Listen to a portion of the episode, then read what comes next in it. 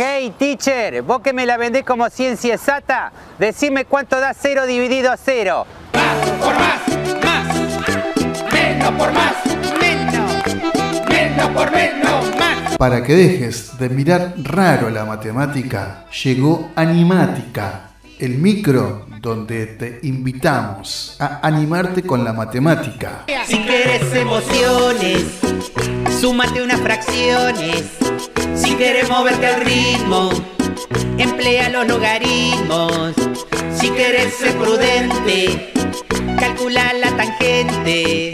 Y si quieres pasarla mal, dividí con decimal. Historias, anécdotas, curiosidades y, ¿por qué no?, acertijos. Ángulo recto. El obtuso César. Animática, a cargo de la profe Claudia Biazzo.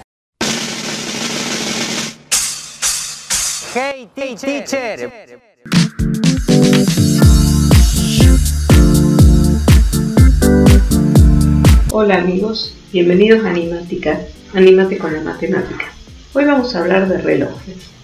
Y vamos a hablar de los relojes que tienen el cuadrante escrito en números romanos. Los números romanos son aquellos que utilizan letras para representar los números. La I representa la unidad, la B corta representa al 5. De esta forma, al 3 se lo representa con 3i y al 4 se lo debe representar con la i y la b corta. Si tienen la oportunidad de ver un reloj que esté escrito con números romanos, van a ver que el 4 no está representado con i y b corta, sino que está representado con 4 i's. ¿Qué pasó? ¿Se ha equivocado el fabricante del reloj? No, no se ha equivocado, porque si ustedes observan todos los relojes que están con su cuadrante en romano están escritos de esta forma. El motivo es un motivo histórico y ocurrió en Francia. Era el año 1370 cuando el rey, que era en ese momento Carlos V, le encarga a un relojero llamado Henry de Vic que haga un reloj para colocar en la torre del Palacio Real de Francia. De esta manera eh, hay dos versiones de la historia. Una versión dice que el relojero le lleva al rey el reloj escrito el número con la I, el 4 con la I y la B corta, y cuando el rey lo recibe le dice que está mal, que se debe escribir con 4 I, porque el rey nunca se equivoca, le dijo, y se escribe de esta manera. De esta forma, el relojero tuvo que cambiar el 4, lo tuvo que escribir como le pedía el rey, y a partir de ese momento todos los relojes que empezó a hacer los empezó a hacer de esa forma. Y como una forma de copiarle eh, todos los demás relojeros de Francia hicieron lo mismo porque consideraban que el rey tenía toda la razón. Pero hay otra historia que dice que no es así, sino que el que se equivocó fue el relojero. Cuando le lleva al rey el reloj eh, con el 4 escrito con 4 i y no con la i y la b corta, el rey lo mandó a matar. Entonces, como una protesta del gremio de los relojeros, a partir de ese momento ellos empezaron a escribir el 4 con las 4 i en un homenaje a su compañero que había sido asesinado por haber cometido un error. Y esa sería la historia del 4 en números romanos que está mal escrito en los relojes. Después de la pausa vamos a seguir con otra historia sobre relojes.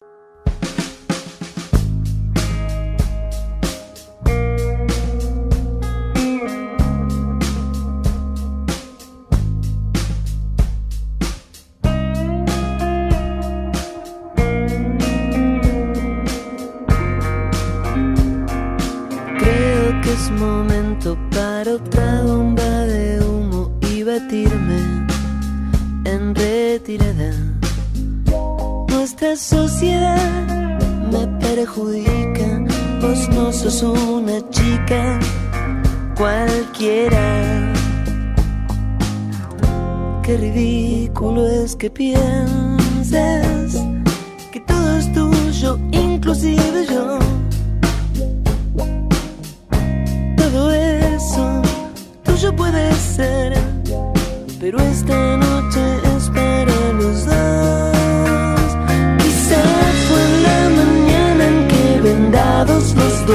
descubrimos cómo eran las cosas.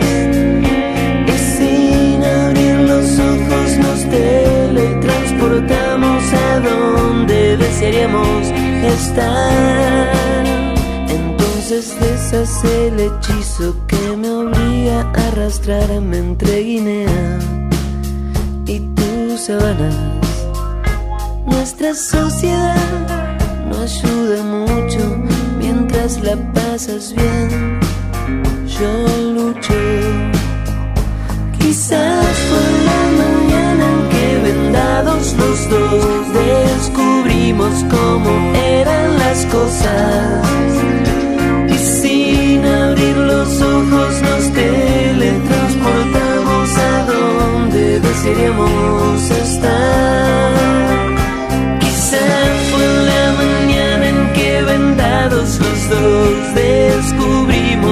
cómo eran las cosas.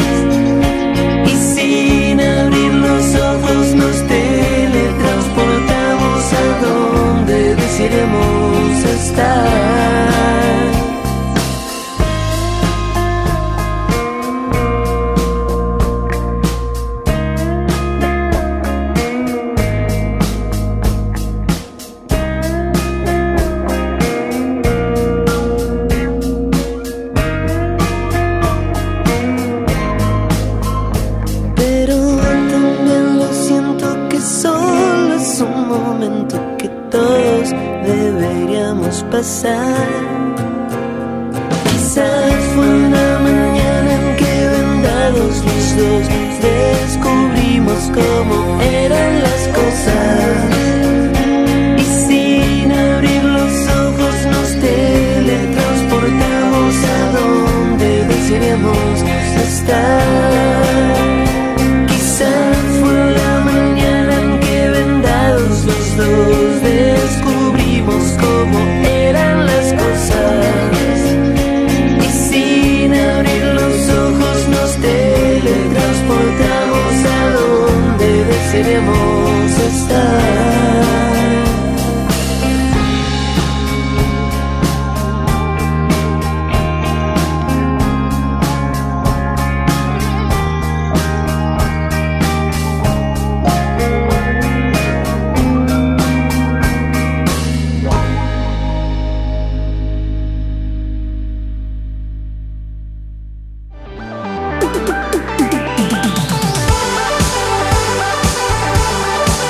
Continuamos en Animática todos los martes y jueves a esta hora aquí en Radio Empalme Graneros para que te animes con la matemática.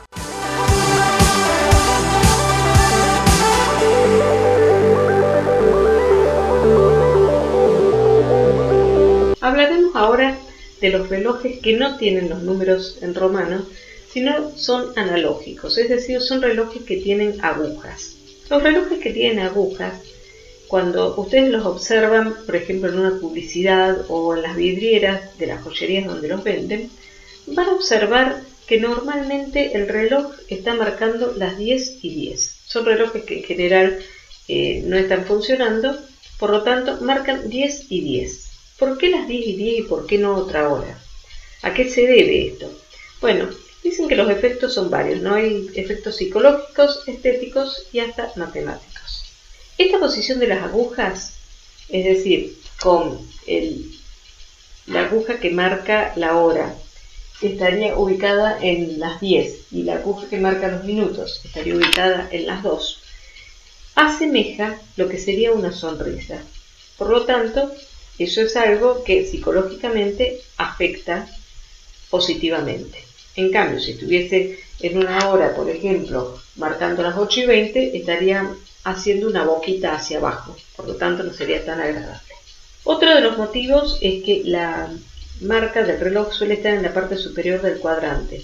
De esta forma, las manecillas, el 10 y 10, no estarían tapando la marca. Aquellos relojes que tienen calendario muchas veces también tienen el calendario ubicado en lo que sería las 9 o lo que sería las 3, sea que se ubique a la izquierda o a la derecha respectivamente. Por lo tanto, tampoco las agujas estarían tapando el, lo que sería el calendario. Eh, otro motivo es que la gente cuando no trabaja y se levanta tarde, puede levantarse a una hora, por ejemplo, como las 10 de la mañana. Entonces, ver un reloj que esté marcando las 10 es como que sería algo agradable porque está posicionado en una hora en la cual nos sería agradable levantarnos. Si el reloj estuviese marcado, marcando las 6 de la mañana, no sería tan agradable, porque si bien muchos nos levantamos todos los días a esa hora, es la hora para ir a trabajar, no es la hora de levantarse el día de descanso. Por lo tanto, tampoco eh, sería agradable.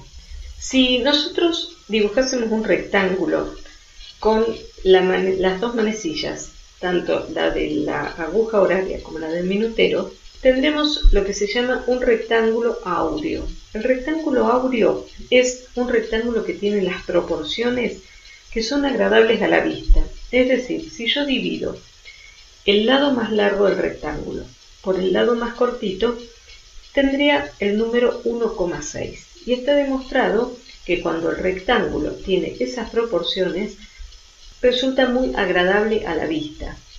Eso está relacionado con algo que en matemáticas se llama el número de oro, la proporción áurea o la divina proporción, de la cual ya hablaremos más adelante porque está presente en muchas, muchas de las eh, cosas que se representan tanto en la arquitectura como en la naturaleza. También eh, con los relojes, si hay un segundero, el segundero se suele ubicar señalando los 25 o 35 segundos. Si marcara los 30 segundos, estaría dividiendo la circunferencia en tres partes iguales y sería una sensación muy rígida porque sería demasiado simétrico. Por lo tanto, es conveniente a veces romper un poquito la simetría, entonces de esa forma las tres agujas estarían marcando dos de ellas algo simétrico, que serían las 10 y 10 pero la tercera, que sería la del segundero, no estaría dividiendo el cuadrante en tres partes exactamente iguales. Así que estos serían los motivos por los cuales se están representando de esta forma. Los que conocen de publicidad sabrán que todos estos pequeños detalles se tienen en cuenta no solamente para vender, sino para que la publicidad también sea agradable a la persona.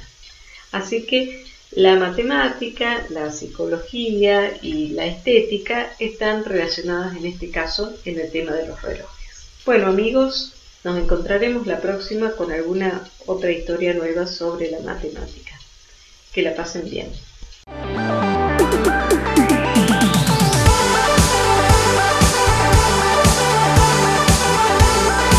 Hasta aquí llegamos con nuestra edición. Esto fue Animática el micro donde te invitamos a animarte con la matemática. Te esperamos en nuestra próxima edición aquí en Radio Empalme Graneros.